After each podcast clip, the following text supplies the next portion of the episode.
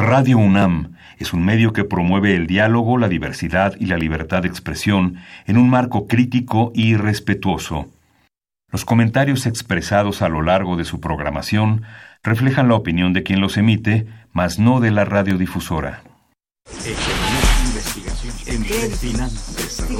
Momento económico. Radio UNAM y el Instituto de Investigaciones Económicas presenta Momento económico. Un espacio para charlar sobre temas económicos que le interesan a usted. Acompáñenos.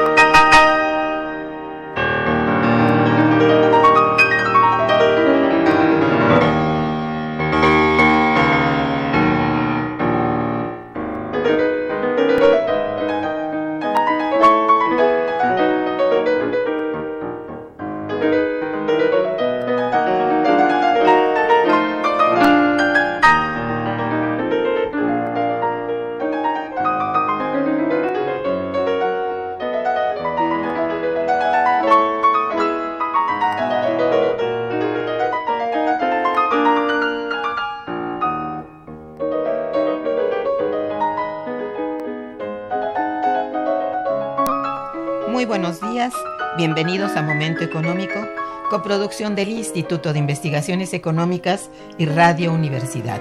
Les saluda Irma Manrique, investigadora del Instituto de Investigaciones Económicas, hoy jueves 6 de junio de 2019.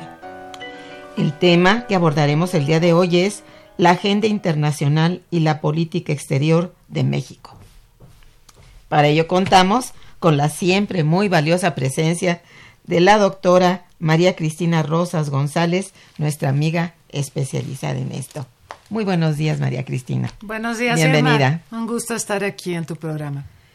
Nuestros teléfonos en el estudio son 55 36 89 89 con, con dos líneas. Y para comunicarse desde el interior de la República, el teléfono ONLADA sin costo 01800 505 26 88. La dirección de correo electrónico para que nos envíen sus mensajes es una sola palabra momentoeconómico arroba unam.mx. También pueden escucharnos a través de la página de internet www.radio.unam.mx y www.iis.unam.mx. De nuestra invitada, María Cristina Rosas González, licenciada maestra y doctora en Relaciones Internacionales por la Facultad de Ciencias Políticas y Sociales de la Universidad Nacional Autónoma de México, maestra en Estudios de Paz y Resolución de Conflictos por la Universidad de Uppsala, Suecia. Asimismo, también es doctora en Estudios Latinoamericanos por la Facultad de Ciencias Políticas y Sociales de la Universidad Nacional Autónoma de México. Actualmente se desempeña como profesora de carrera de tiempo completo en la Facultad de Ciencias Políticas y Sociales de la UNAM. Es presidente, presidenta del Centro de Análisis e Investigación sobre Paz, Seguridad y Desarrollo Olof Palme, Asociación Civil. Miembro del Consejo Consultivo de la Agencia Espacial Mexicana y miembro del Consejo Asesor de la Comisión Ambiental del Tratado de Libre Comercio de América del Norte. Pertenece al Sistema Nacional de Investigadores y es autora de nada menos que 90 libros sobre temas relacionados con la seguridad nacional, seguridad internacional y el sistema de Naciones Unidas. Es columnista de la revista Etcétera desde su fundación en el año de 1994, al igual que en la revista Negocios de ProMéxico y en la revista Siempre. Su libro más reciente, El Tratado de Libre Comercio de América del Norte 2.0. ¿Qué presentamos aquí? Que presentamos aquí desde el año pasado. bueno, nuestra invitada experta en relaciones internacionales se encuentra con nosotros el día de hoy para compartir algunas de sus reflexiones en torno a la situación internacional que nos ocupa durante lo que va de este 2019. También nos dará a conocer su punto de vista respecto al comportamiento de la política exterior del gobierno de Andrés Manuel López Obrador, una vez que se ha cumplido un primer semestre de su administración gubernamental. Son muy diversos los impactos eh, dignos de ser analizados en los sectores económico, social y político. Uno de los temas obligados para iniciar nuestro programa es justamente lo que ha venido decidiendo el presidente norteamericano en materia comercial, no solo con México, sino también con otros países como China. Creo que es pertinente iniciar esta entrevista tratando de comprender cómo se encuentra la relación comercial entre Estados Unidos y China. Podemos empezar por ahí.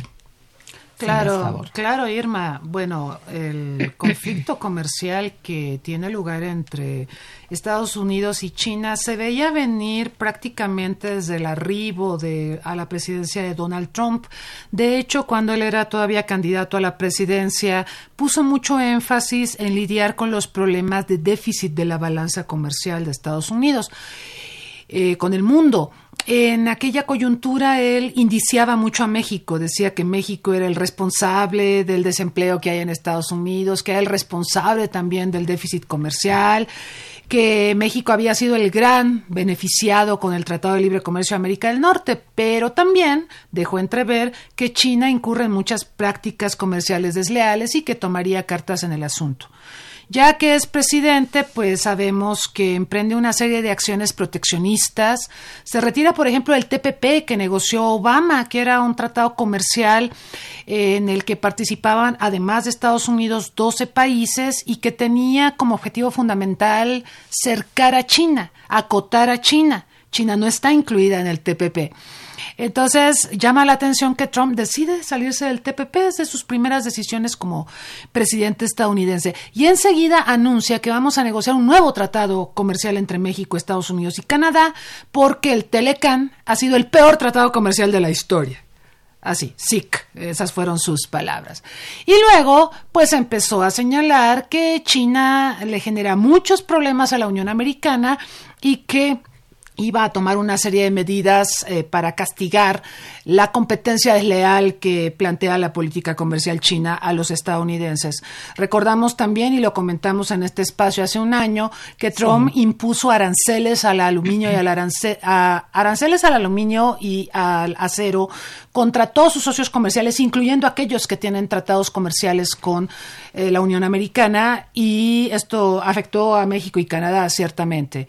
Eh, por supuesto, estas sanciones también estaban dirigidas a China, porque China actualmente pues, es un gran productor y exportador de productos siderúrgicos y, de aluminio a nivel global, y es decir, esta medida tenía, tenía en la mira a los chinos. Después, en agosto del año pasado, conocimos parte del contenido del TEMEC, del nuevo Tratado de Libre Comercio de América del Norte, que esto no se ha difundido mucho. Tiene una cláusula, Irma, tremendamente importante, que plantea que si este tratado ya está en vigor, y México o Canadá quieren negociar un tratado de libre comercio con China, pues entonces Estados Unidos se retirará del TEMEC. No, sí, se conoce se conoce esa, esa cláusula. Es una cláusula que a mí me parece como un poco de supranacionalidad en esa cláusula de Estados Unidos hacia México y Canadá. O sea, restringe nuestra libertad de comerciar. Nuestra soberanía. Nuestra soberanía. Y bueno, eh, finalmente tenemos las medidas más recientes, medidas punitivas contra China. China es el causante del mayor déficit comercial para Estados Unidos, no es México. El déficit comercial que tiene Estados Unidos con México es seis veces inferior al que Estados Unidos tiene con China. Rebasa los 300 mil millones de dólares y, bueno, es, es un déficit que crece año con año. Y ante esto, Trump decretó medidas eh, arancelarias contra productos chinos por el 25%.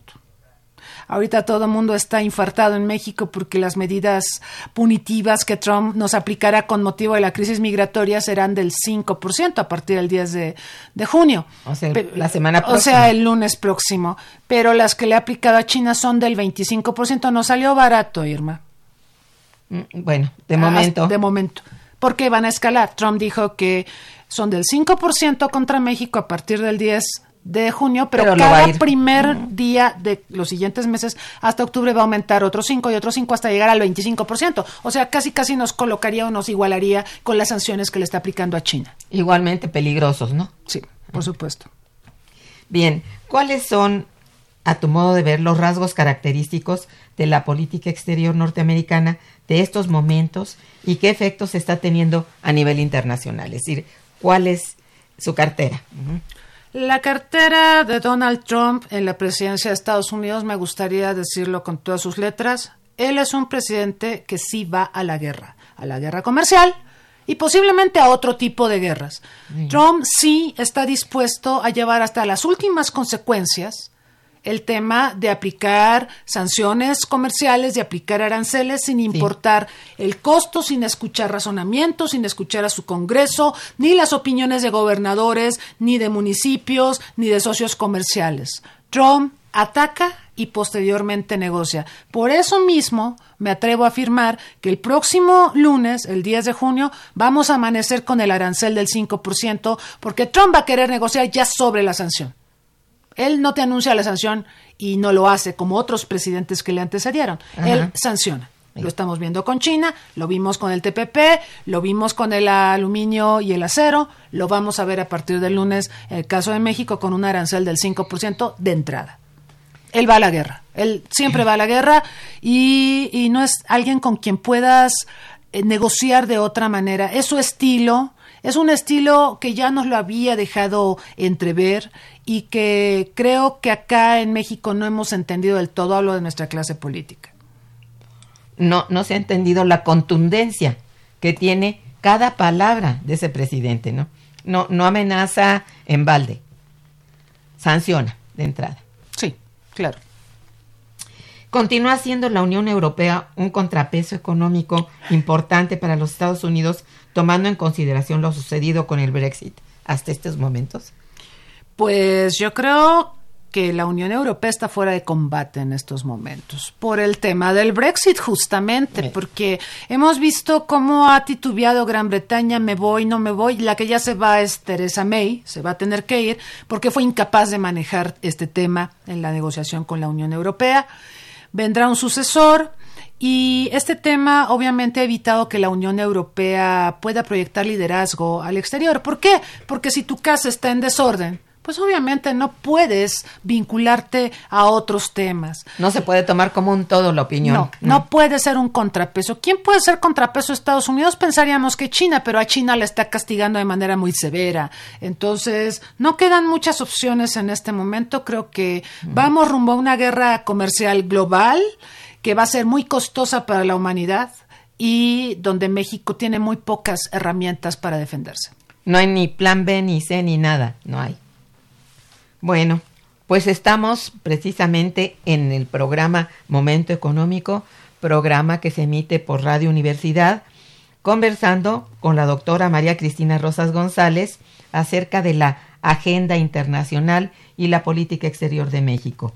Quédense con nosotros, tenemos información y música, escuchando a mm, música mexicana de salón interpretada por Raúl Herrera al piano.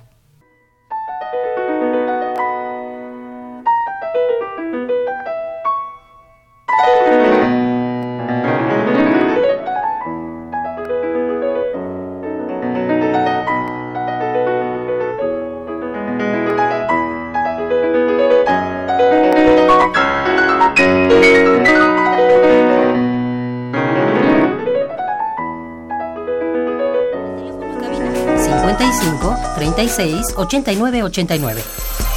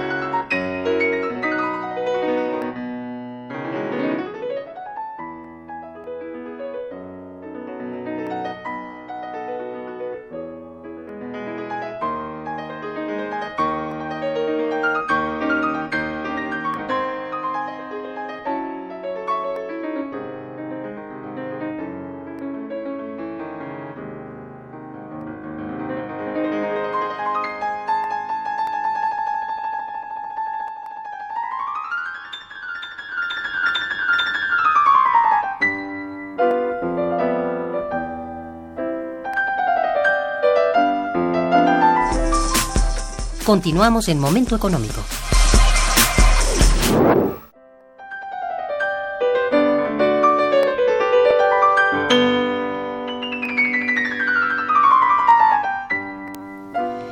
Bueno, hace algunas semanas María Cristina volvió a surgir la controversia con relación al tema del acero. ¿A qué acuerdo han llegado entonces los países del TEMEC en este, en este rubro? Eh, Fíjate. ¿Qué dijo Canadá? que Ese era el principal obstáculo para que los congresos de México y Canadá ratificaran el TEMEC. De hecho, el tratado México, Estados Unidos, Canadá, que va a reemplazar al Telecan, ya fue llevado por parte del gobierno mexicano al Senado para su estudio y ratificación. En Canadá también están en ese proceso porque resulta que, eh, me parece que fue el 27 de mayo, el presidente Trump anunció el fin de las barreras al aluminio y al acero que se aplican a México y Canadá. Ese era el, obstáculo que muchos pensábamos insalvable y fue una muy buena noticia porque entonces ya quedaba allanado el camino para que los congresos, bueno, en el caso de Canadá es un parlamento, en el caso nuestro es el Congreso, pero es el Senado el único que, que ratifica, pues revisaran el documento y le dieran el sí.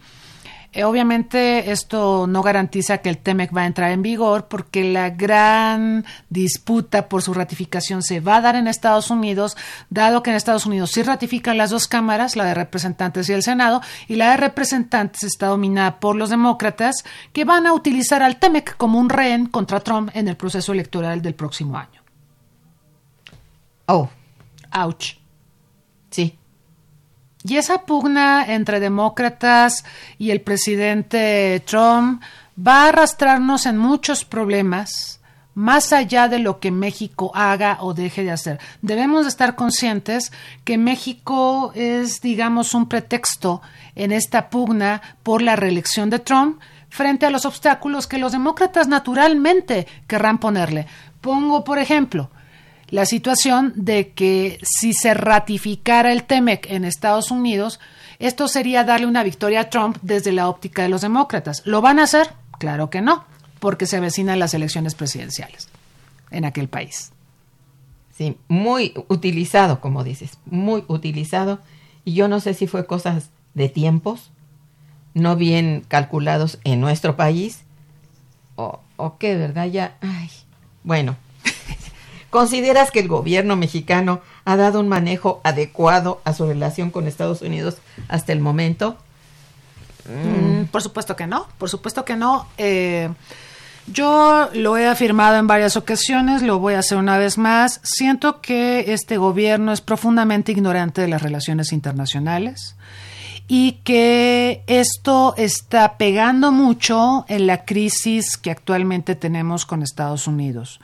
El presidente López Obrador no se interesa por la política internacional, no fue al Foro Económico de Davos de enero, donde tendría que haber estado presente porque ese es un foro al que asisten gobernantes de los países del mundo, asisten líderes de empresas, de corporaciones que necesitaban escuchar al presidente de México cuál es su estrategia económica, cómo iba a compensar, por ejemplo, la cancelación del Aeropuerto Internacional de la Ciudad de México. Eh, con todos los costos que esto supone para una obra que ya estaba iniciada, ¿sí? ¿Cómo la iba a compensar? ¿Cómo iba a reestructurar a Pemex? Porque básicamente el plan de reestructuración de Pemex se está basando en crear nuevas refinerías, pero no hay nada respecto a exploración y explotación, lo cual me parece un gravísimo error de esta administración. Es absurdo. Y pues no fue, no fue a esta reunión. Entonces, cuando no vas a foros de este tamaño, pues pierdes oportunidades. Y ahora también sabemos, lo dijo hace un par de días el señor presidente, que no va a ir al, al foro del G20 que se va a llevar a cabo en Osaka, en Japón, un foro en el que concurren las 20 economías más importantes del planeta y donde necesariamente tendría que estar, sobre todo para dialogar con Trump y dialogar con otros países a raíz de la puesta en marcha del arancel del 5% que es un hecho que se va a dar el lunes próximo. Entonces, son ejemplos que te puedo dar de, lo poco que le importa a la política internacional. Es el único presidente en la historia reciente de México que no ha hecho un solo viaje al exterior. eh, contrasta con Fox. Fox se la pasó viajando los dos primeros años de su gobierno. No es viajar por viajar.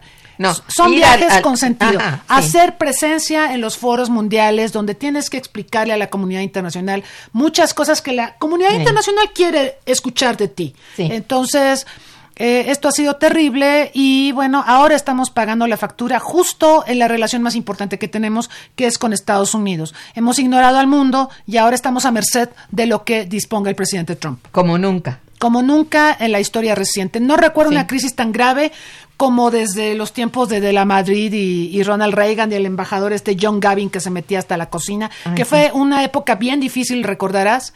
Pues desde entonces no habíamos tenido una crisis tan grave como la que tenemos en estos momentos. Creo que es la más grave. Realmente. Bien, hay unas llamadas de nuestros radioescuchas. Me voy a permitir leerlas. Eh, bueno, Agustín Mondragón felicita a la invitada y al Gracias. programa. Dice, en nuestro, el monstruo norteamericano lo creó Peña Nieto al considerarlo presidente cuando aún era candidato. Bueno, también. Los medios comerciales y sociales están manteniéndolo al seguir su juego y bajarle la moral a los mexicanos en lugar de combatir el narcotráfico y a la mafia en general. Bueno, pero hay que recordar que Trump llegó votado a la presidencia, o sea, hubo gente que votó por él, no votaron por Hillary, votaron por él, y hay una base dura, hay una, un voto duro que lo apoya, que son los estadounidenses del medio oeste, lo que muchos llamaban el white trash, que es muy despectivo y no me gusta usar esa expresión, pero la gente que ha votado por él y que considera que él está cumpliendo y que está haciendo bien las cosas, y va a ser la gente que lo va a llevar a la reelección. Entonces, no solo es lo que hizo Peña Nieto, sino que Trump logró hacerse una base de apoyo dentro de Estados Unidos sumamente importante. Sí, eh, es muy hábil en ese terreno, sí. sí, sí lo es. Bueno, el presidente debe revisar las concesiones a empresas norteamericanas, incluyendo las gasolinas y tiendas de autoservicio, y que les em- impongan un 30% de impuestos para empezar los las para empezar las ambiciones que tiene el espíritu de Hitler. Hay que tratar de levantar el campo y dirigir el comercio al sur y Centroamérica. Bueno, es una sugerencia, una reflexión de nuestro radio escucha Agustín Mondragón. Yo creo, Irma, que eh, antes que pensar en medidas punitivas contra Estados Unidos por lo, de- lo del arancel del 5%, tenemos que atacar nosotros el problema de origen. El problema de origen es que este gobierno ha sido laxo con la inmigración centroamericana. El gobierno de López Obrador ha dicho que vengan aquí, que acá los vamos a proteger, a cuidar sus derechos humanos, aquí va a haber empleos para ellos. Y eso ha relajado mucho el tema migratorio y es algo que a Estados Unidos no le gusta. Por supuesto que México es soberano para decidir sus políticas migratorias, pero eh, esto nos está llevando a una crisis con nuestro socio fundamental. Entonces, eh, me atrevo a afirmar que en la política mundial los países tienen que velar por su supervivencia.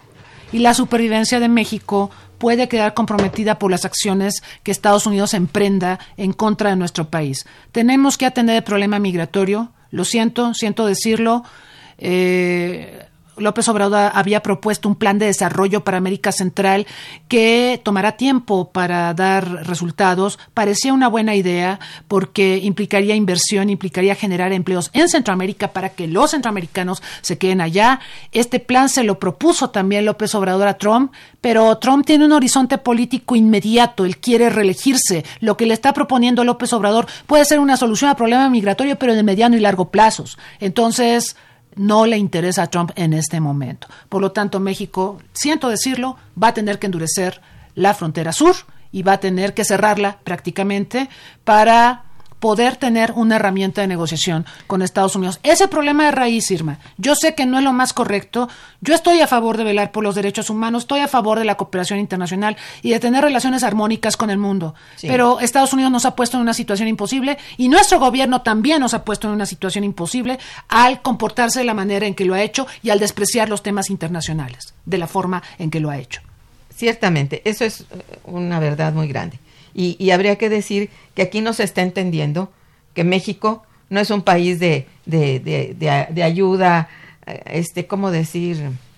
Caritativo. De- del buen samaritano, no. No, no. Eh, tiene que ser como es un país de paso. Y así lo ven los inmigrantes.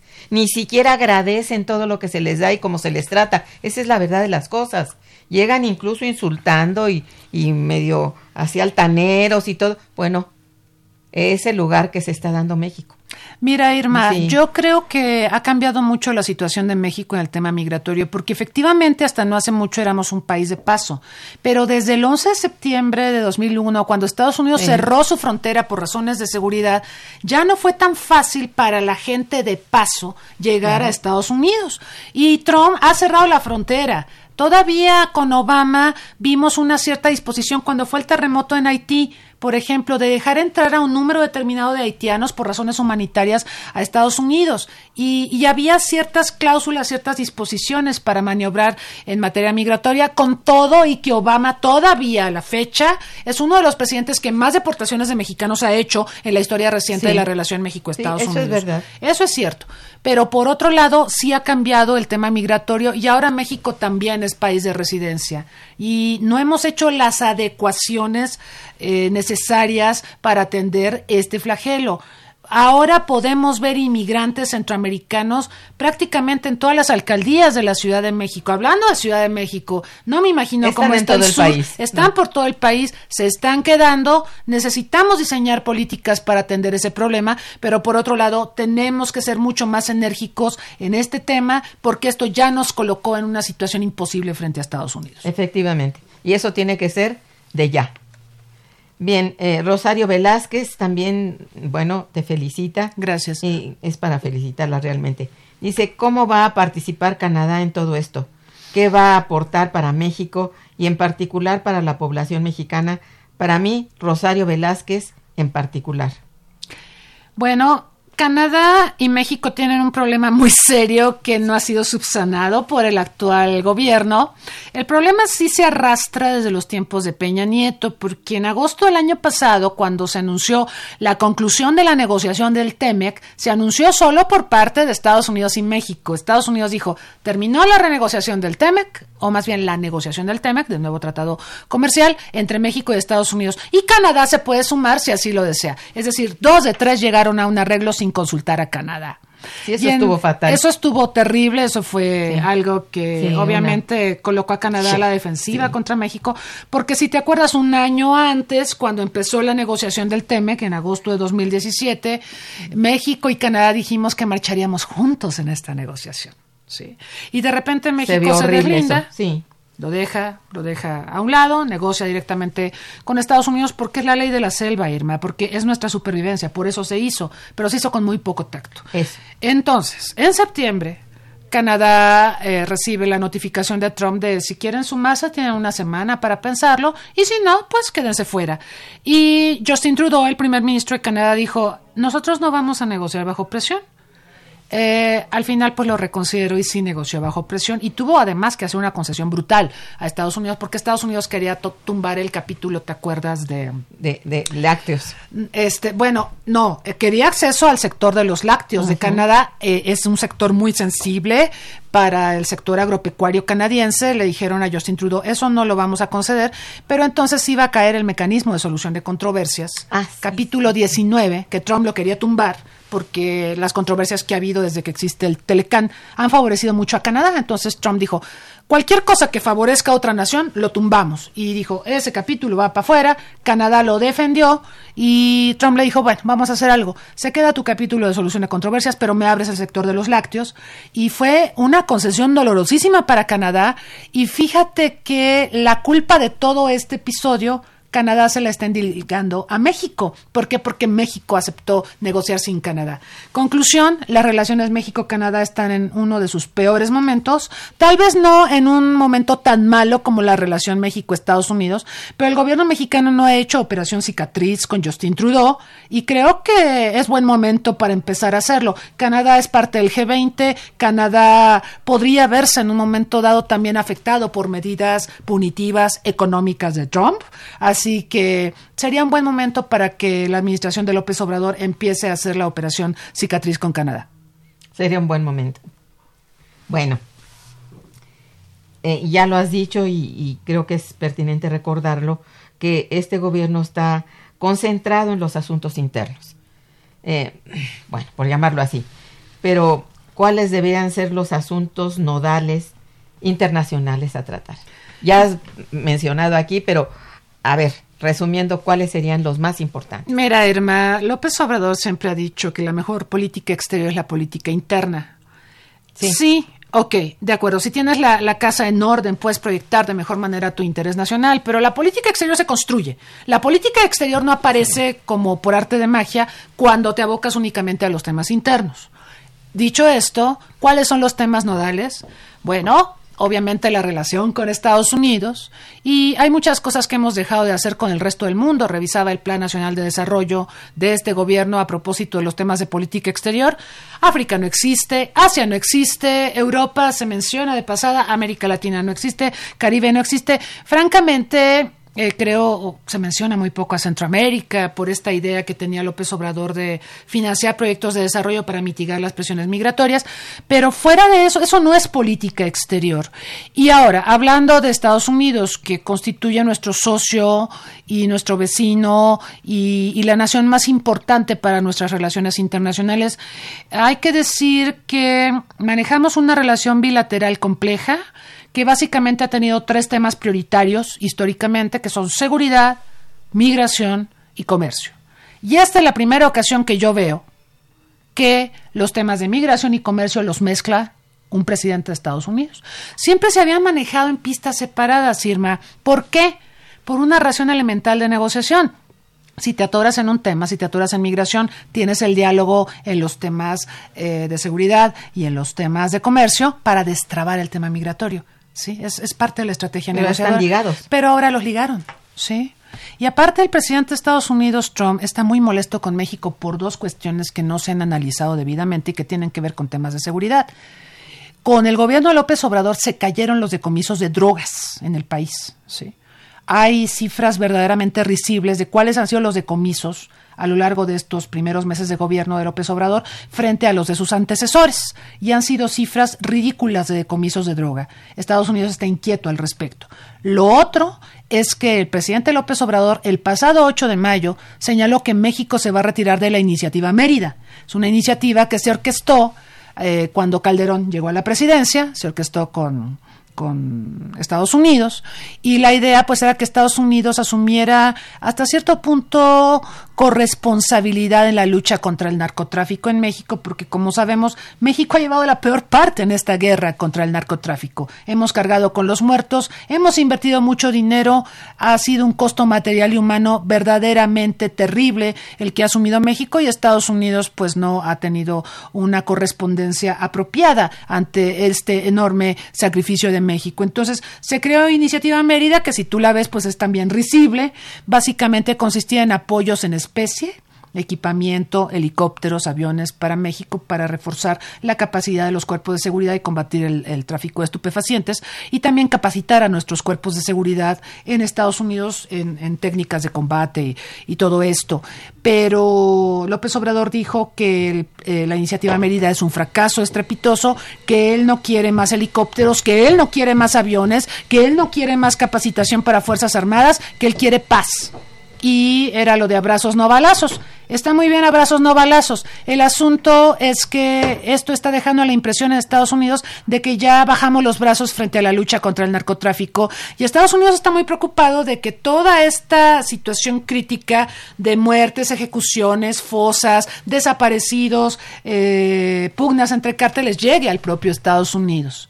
Así que esto tiene muy preocupado a Estados Unidos, el que haya relajado tanto López Obrador los temas de seguridad y fíjate paradójicamente, Irma, yo creo que esta puede ser la carta de negociación de López Obrador, cuando las cosas se pongan más rudas con Estados Unidos porque se van a poner mucho peor. Y que López Obrador eh, le diga, de acuerdo, eh, voy a relajar más los controles en temas de seguridad. Eso va a forzar a Estados Unidos a, negociar y seguramente podríamos restituir controles a, a, los temas de seguridad, podríamos hacer más decomisos, podríamos prolongar la iniciativa Mérida y, podríamos eh, destensar la situación con el tema de seguridad. Pero hay que saberlo hacer. Requerimos diplomáticos muy hábiles para llevar a cabo este mm. tipo de negociaciones. allí. Y pues ayer habrás visto al director de comunicación social de la Cancillería comiendo cacahuates. no me digas más. Este, yo no sé si eso es oficio diplomático, me parece que no lo es. Qué desagradable, en cierto. Bien, don Isidro López también te felicita, dice, Gracias. hay que buscar un mecanismo más adecuado sin usar la violencia y respetando los derechos humanos de los migrantes, sin ser tan duros como exige Trump. Peña Nieto fue el primero en negociar con Estados Unidos el tratado, así que es el responsable de lo que ocurre hoy. No sé a qué tratado se refiere. No sé, si se tampoco. refiere al TEMEC, le habría No, que recordar que eh, López Obrador envió a SEADE como observador para enterarse de cómo estaba la negociación y también para que SEADE le informara a López Obrador si había algo, algo grave en el TEMEC a lo que López Obrador hubiera de responder. Y SEADE dijo todo bien, entonces López Obrador estaba al tanto de cómo se negoció el TEMEC. Muy bien. Bueno, pues vamos a un puente musical e informativo y regresaremos. Quédense con nosotros. Está escuchando Momento Económico por Radio UNAM.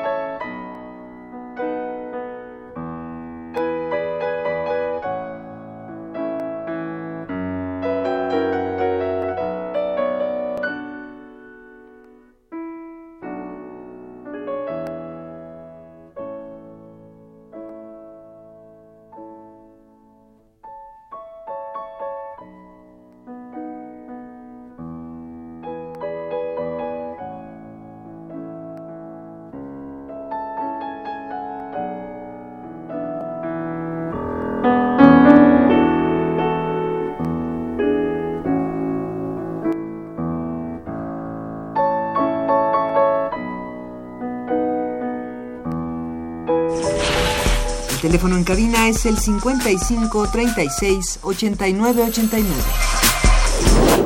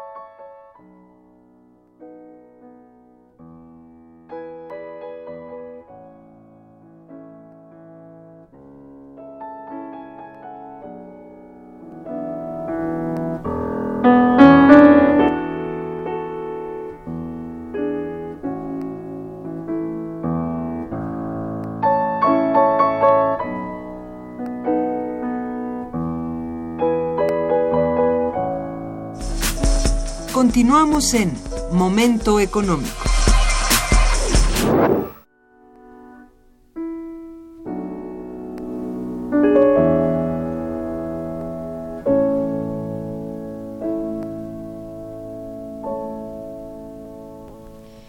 Eh, ¿Cuáles son actualmente las alternativas que tiene México en materia comercial, además de Estados Unidos de América? Digamos, ¿cuál sería, yo pienso todavía en, en plan B para ciertos aspectos, sobre todo comerciales? Necesitamos plan B y no queda claro cuál es el plan B del Bueno, gobierno no, pero federal. ¿cuáles serían? Pero ¿cuál sería el plan B? Sí. Yo creo que hay muchas cosas que podemos hacer, ciertamente. Eh, ya se había manejado desde el gobierno anterior con todas las acciones punitivas y los discursos de Trump. Y una de las cosas que se dijo es que México tiene que reforzar el mercado interno, tenemos que mirar más al mercado interno.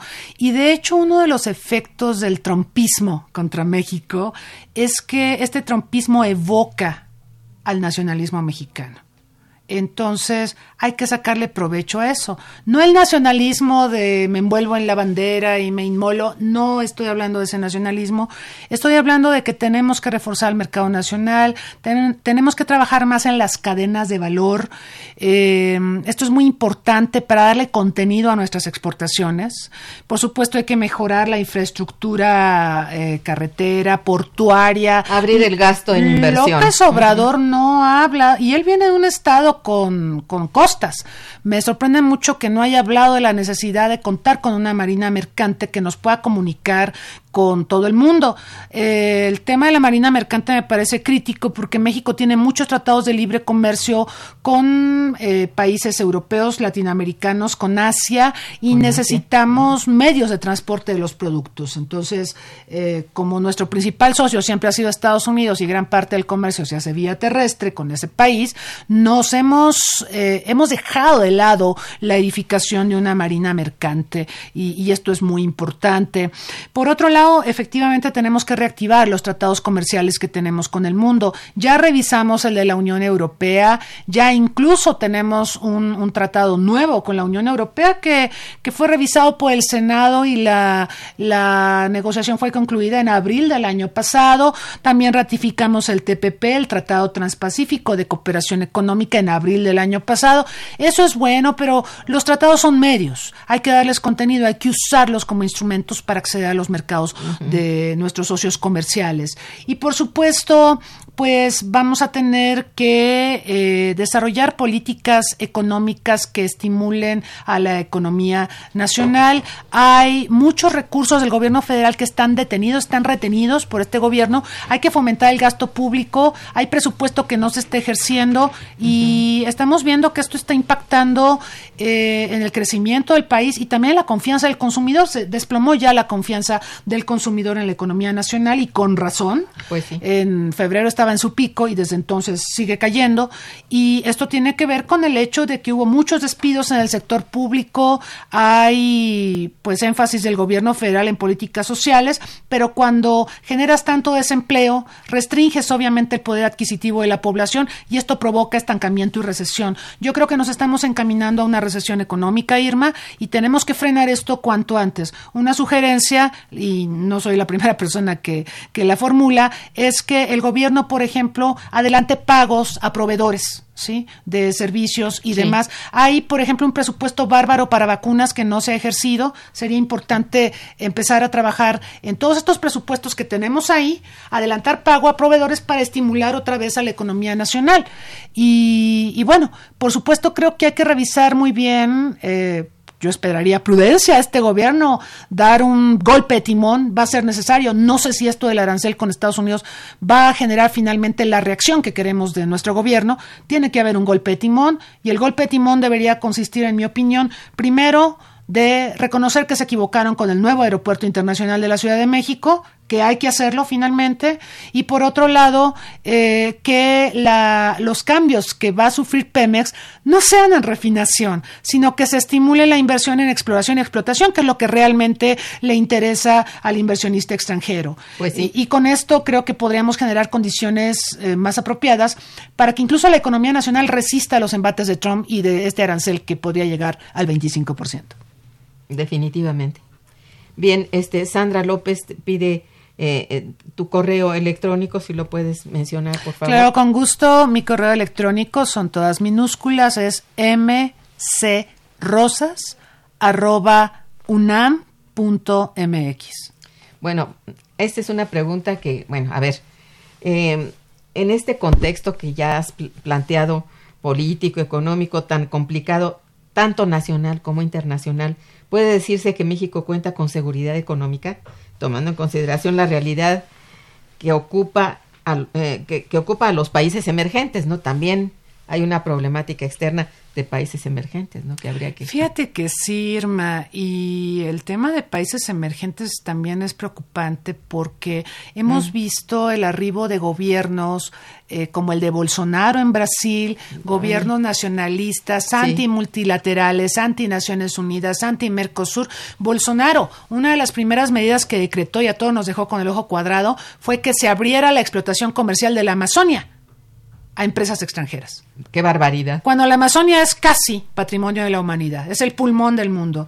Entonces vemos a Bolsonaro en Brasil, vemos a Trump en Estados Unidos, eh, vemos lo que pasó en, en, Ucrania, ganó un actor, porque la gente está desencantada con los políticos tradicionales, con los partidos políticos y votan por un actor y cuando el actor llega a la presidencia la gente se desencanta porque el actor no sabe de política, no sabe gobernar. Entonces estamos en una situación donde hay desencanto de la población con los políticos y esto da pie a que oportunistas lleguen al poder y hagan y deshagan y generen crisis en sus países.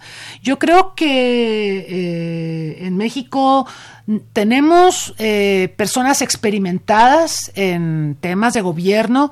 El presidente López Obrador antes fue jefe de gobierno en la Ciudad de México. A mí me parece que no lo hizo tan mal como jefe de gobierno en la Ciudad de México, pero siento que eh, su gobierno ya como presidente ha tenido muchos desatinos y creo que es posible corregir el rumbo, es necesario hacerlo, es necesario reconocer que eh, las cosas no están resultando como se había planteado y eh, hay que hacer eh, una serie de cosas en lo interno y en lo internacional para reposicionar a México en condiciones menos desfavorables que en las que nos encontramos. Incluso darle fuerza, darle fuerza al país. Se puede, se, tiene con qué. Hay con qué, exacto. lo que pasa es que es una toma de decisiones muy distinta. Claro, México es un país rico, lo sabemos, ha sido un país muy mal administrado, pero es rico, pesa, es una de las 20 economías más importantes del planeta, es vecino de Estados Unidos, la seguridad nacional de Estados Unidos pasa por la de México, la bonanza económica de Estados Unidos pasa por México. Tenemos con qué, Irma. Sí. Nada más hay que saber jugar nuestras cartas. Sí, eso creo. Estoy contigo en eso. Así es. Bien, vamos a un puente musical y volveremos. Está escuchando Momento Económico.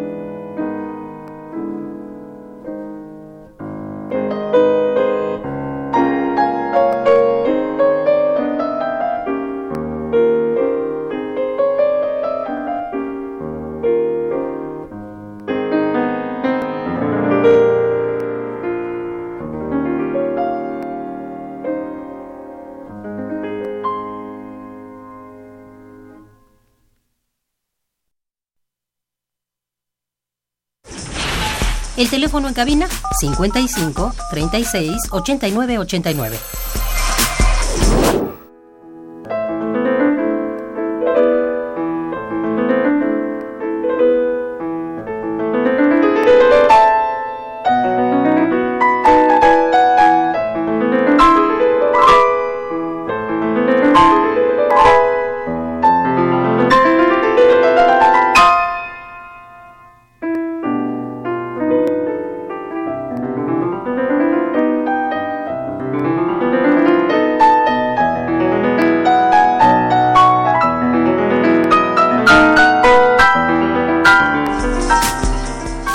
En Momento Económico.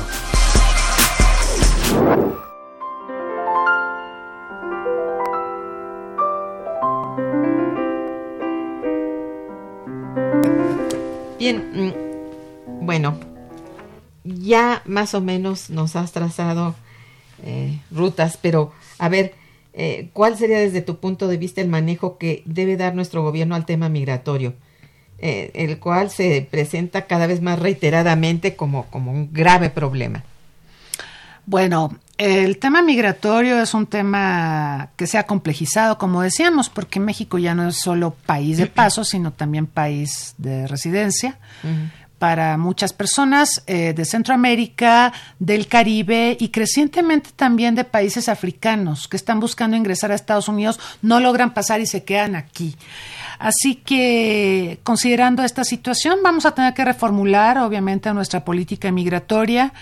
Eh, México siempre ha hecho estas cosas pues en función de las emergencias que se presentan. Yo me acuerdo en los 80 cuando tuvimos toda la situación convulsa en Centroamérica y empezaron a llegar los guatemaltecos a nuestro país, pues tuvimos que firmar el Estatuto de Refugiado de Naciones Unidas y también tuvimos que crear la Comisión Nacional de Asistencia al Refugiado y tuvimos que hacer muchas cosas.